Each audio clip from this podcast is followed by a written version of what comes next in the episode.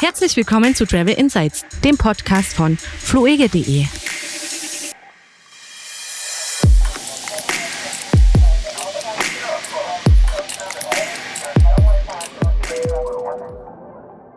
Herzlich willkommen zur 42. Ausgabe unseres Podcasts von fluege.de. Hier ist euer Fluglotse Kevin und mit dabei am anderen Ende der Leitung ist Frank. Frank, grüß dich. Ich habe jetzt quasi keinen Titel abbekommen. Sowas wie keine Ahnung, Kapitän oder sowas. Ich bin praktisch der Co-Pilot und du bist der Pilot. Machen wir das so? Oder der Fluglotse am Boden. Du bist der Abgehobene. Das ist, das gefällt mir. Sehr äh, Fun Fact, der Wunschberuf meiner Eltern für mich so, was sie, was sie so cool gefunden hätten, wenn ich das geworden wäre, wäre Fluglotse. Das ist kein schlechter Berufswunsch für einen Sohn. Ich meine, du hast, glaube ich, relativ hohes Einstiegsgehalt. Du arbeitest auch nur ganz kurz, gehst schon zeitlich in Rente, weil du ja dich nicht so lange diesen Beruf dann ausüben kannst. War doch irgendwie sowas, hatte ich mal gelesen. Also so gesehen haben sie da nur an den Wohl gedacht. Du bezahlst ja, glaube ich, in so einer Art Betriebsrente ein, kannst dann irgendwie Mitte 50 schon in Rente gehen, bekommst richtig gutes Gehalt. Nachteil ist, du kannst jetzt nicht unbedingt so genau entscheiden, wohin du versetzt wirst oder wo du dann im Einsatz bist. Quasi wie im diplomatischen Dienst. Aber äh, vermutlich haben die Eltern gedacht, ja, unser Kind kann schon hart arbeiten, aber wir trauen ihm nicht so, dass er es lange durchhält. Hey, Fluglotse wäre gut. Wahrscheinlich so. Aber jedenfalls, also Fluglotse ist nichts geworden, ja, aber irgendwie bin ich der Flugthematik ja treu geblieben. Von daher ist es gar nicht so weit weg. Ich habe jetzt gesehen, wenn, wenn wir mal so anschauen, wie viel Recovery, also wie viel Erholung seit der Pandemie haben wir denn jetzt 2021, vor allen Dingen auch im Vergleich zu 2019, also zu vor der Pandemie. Und zwar sind derzeit in Europa 3400 Flugzeuge gegroundet. Also das heißt, die stehen still, die fliegen nicht. Im Sommer 2020 waren es 3575. Das war so die erste Erholungsphase, nachdem es ab März losging. Also es sind, ist jetzt nicht so viel Unterschied, würde ich sagen. Seit Mai kamen 800 Flugzeuge nochmal hinzu, die jetzt also wieder in der Luft mehr sind. Der Höhepunkt, als alle Flugzeuge praktisch fast alle gegroundet waren in Europa, waren das 7200 Flugzeuge. Oh, das war halt schon krass ja, dass man mal so einen Wert hat. Aber es sind immer ein paar Flugzeuge gegroundet oder was heißt ein paar? Also der geringste Wert war bei 1470. Also die waren irgendwie so das, das Minimum, was bisher immer gegroundet war. Und das ist üblich, weil Flugzeuge müssen gewartet werden. Es muss ein bisschen für die höhere Nachfrage im Sommer ein paar Flugzeuge bereitgehalten werden. Und im Zuge dessen, was ich auch ganz interessant fand, die Flugbewegungen kann man ja auch mal messen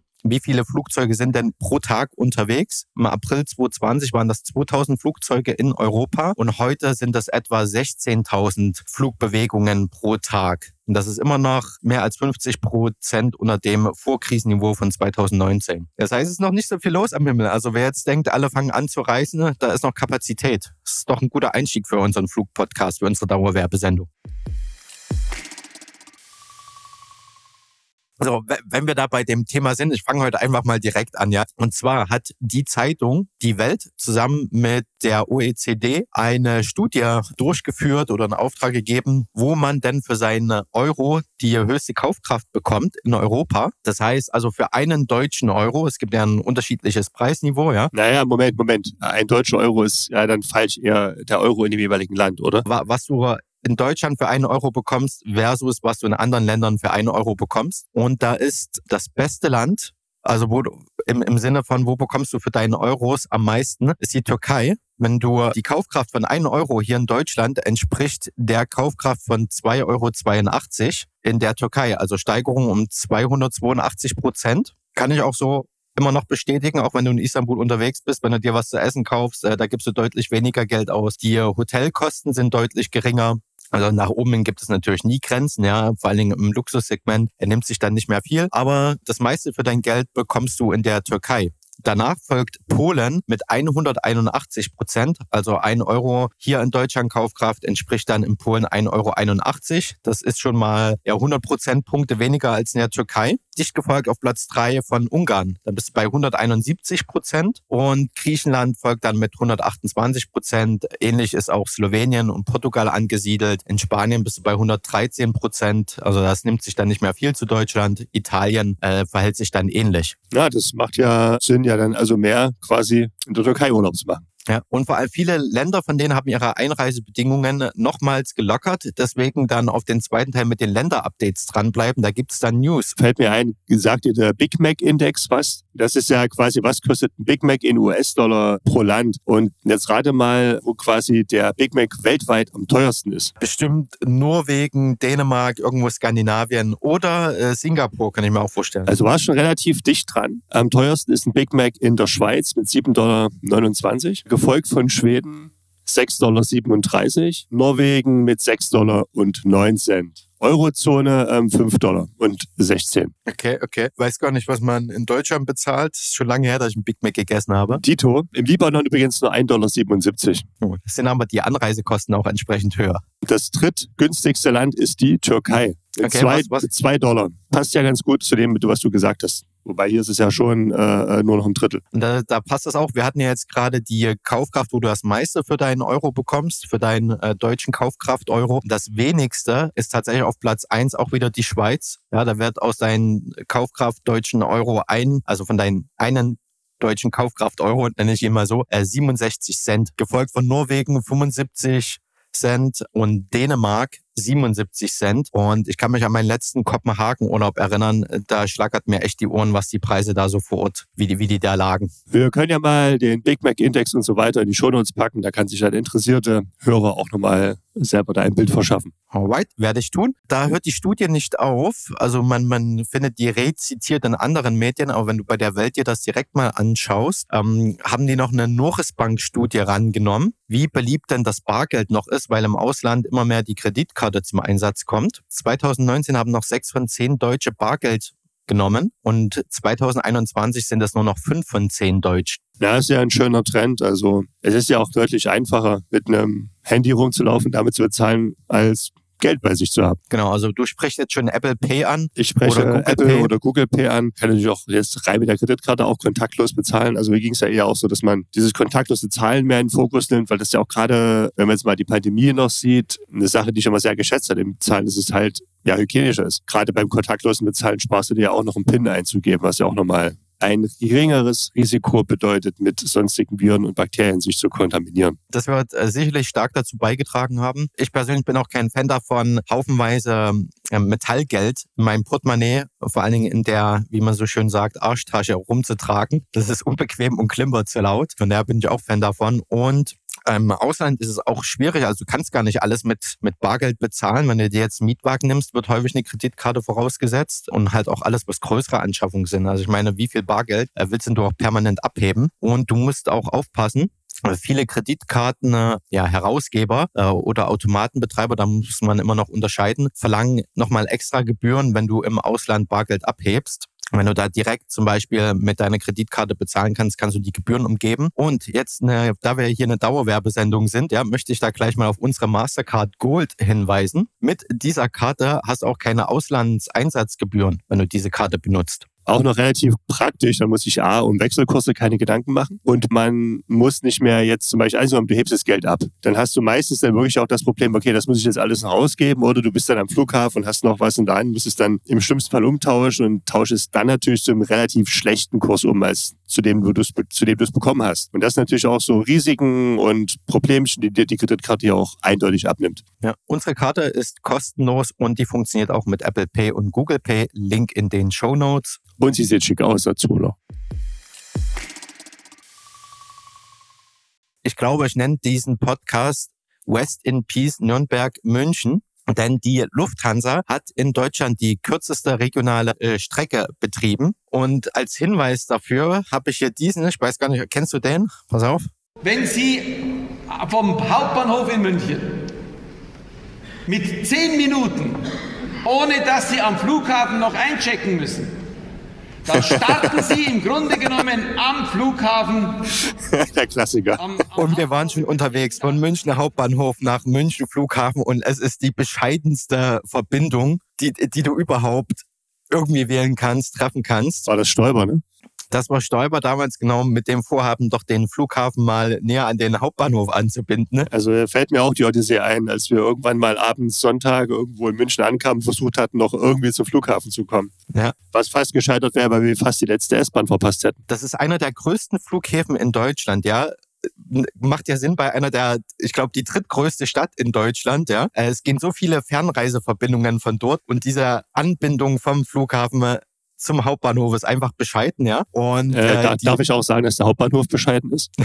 das ist einmal München, ihr müsst ein bisschen aufrüsten. Das ist eine riesen Dauerbaustelle. Also die Lufthansa hat die kürzeste Verbindung dort betrieben von Nürnberg nach München. Das sind 150 Kilometer. Die wurden in 40 Minuten absolviert. Und das, äh, diese Verbindung gab es eigentlich wirklich nur so richtig als Zubringer nach München, dass man dort dann weiterfliegen kann. Und die Kollegen von Airliners.de haben da mal sich das angeschaut im November 2018. Also allein in diesem Monat hatten 155 Passagiere München wirklich als finales Ziel, als sie von Nürnberg nach München geflogen sind. Dagegen waren 5300 Passagiere nur als Transitpassagiere da. Also die wirklich nur diese Strecke brauchten, um schneller auf den Flughafen zu kommen und weiterzufliegen. Und das ist natürlich in der ökologischen Bilanz äh, katastrophal. Und deswegen gibt wohl Lufthansa diese Strecke jetzt auf und du wirst mit dem Lufthansa Expressbus von Nürnberg nach München, München Flughafen jetzt transportiert. Wie lange braucht der? Gute Frage. Ähm, 150 150 Kilometer. Äh, das konnte ich nicht rausfinden, aber wir können ja mal schnell bei. Ja, gut, die dürfen ja nicht länger als, äh, schneller als 120, glaube ich, fahren auf der Autobahn, oder? Gut möglich, ja. Mit dem Auto, da wirst du aber bestimmt mehr als 120 fahren. Ich weiß nicht, wie das hier Google rechnet, aber eine Stunde 39 Minuten. Na, das hätte ich jetzt auch so gesagt, anderthalb Stunden. Aber ich meine, wenn du 40 Minuten vorher mit dem Flugzeug geflogen bist, plus einchecken, plus. Äh, Wird es auch nicht viel schneller gewesen sein, ja. Ja, von daher, ich wäre großer Fan davon, wenn man hier die Schiene ein bisschen ausbaut. Gehen wir ein Länder-Update und vorab würde ich sagen, äh, wir müssen bei Portugal, hatten wir mal groß Werbung für Lissabon gemacht, wir müssen mal einen kleinen Sternchentext dazu packen. Dort fürchtet man sich vor der Delta-Variante oder will zumindest sicher gehen, dass die sich nicht allzu schnell ausbreitet, bis vollständig geimpft wurde. Deswegen wurde Lissabon über das Wochenende schon einmal mit einem Lockdown verhangen erneut. Und das soll, so wie man Medienberichten entnehmen kann, wohl die nächsten Wochenenden so weitergehen. Von daher würde ich sagen, Konzentration, wer nach Portugal möchte, auf Madeira. Dort wird gut getestet. Es gibt gute Quarantänebedingungen. Und Madeira launcht jetzt auch eine neue Kampagne. Die neue Kampagne Ich weiß wo. Und die wird dann immer vollendet von den jeweiligen Stellen mit Ich weiß wo der Urlaub im besonders im Sommer besonders schön wird.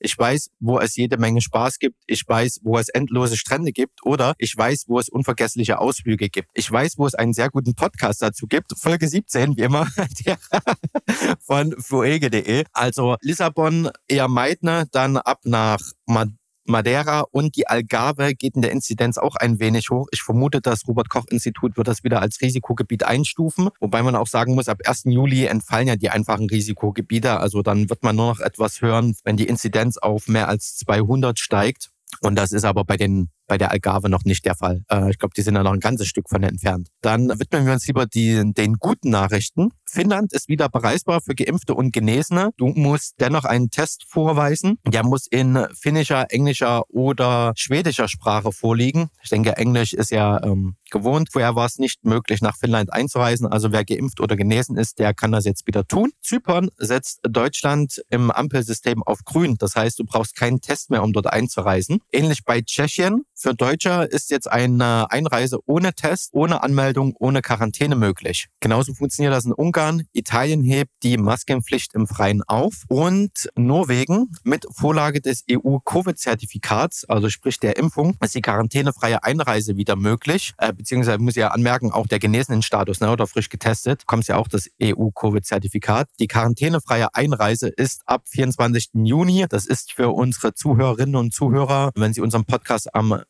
Freitag, dem 25. Juni hören. Praktisch schon geschehen. Kannst du da wieder einreisen nach Norwegen. Ab 5. Juli ist die quarantänefreie Einreise aus grün einsortierten Ländern mit niedriger Inzidenz wieder möglich. Ein Test und die Registrierung werde vorausgesetzt. Ich würde mal schauen. Ich glaube, Deutschland ist als grün einsortiert. Unsere Inzidenz ist momentan so weit unten, haben wir, dass das erreicht. Wer in die Schweiz einreisen möchte, ja, also wer sich von diesem Index, den wir am Anfang erwähnt hatten, nicht abschrecken lässt, der kann das ab sofort mit Antigen-Schnelltest machen. Du brauchst keinen PCR PCR-Test mehr. Bist du geimpft oder genesen, dann brauchst du überhaupt keinen Test mehr vorweisen. Dann praktisch nur noch zwei schnelle News. Israel wollte ja geimpfte und genesene Touristen ab 1. Juli wieder einreisen lassen. Also bisher ging das ja nur per Pauschalreise oder Gruppenreise. Das wird jetzt aufgrund der Corona-Neuinfektion um einen Monat verschoben. Man will da nochmal sicher gehen. Also erst ab 1.8. kannst du als Individualtourist mit den entsprechenden ja, Impfungs- oder genesenen Status einreisen. Und für mich der kleine Hoffnungsschimmer, die USA. Europa lässt ja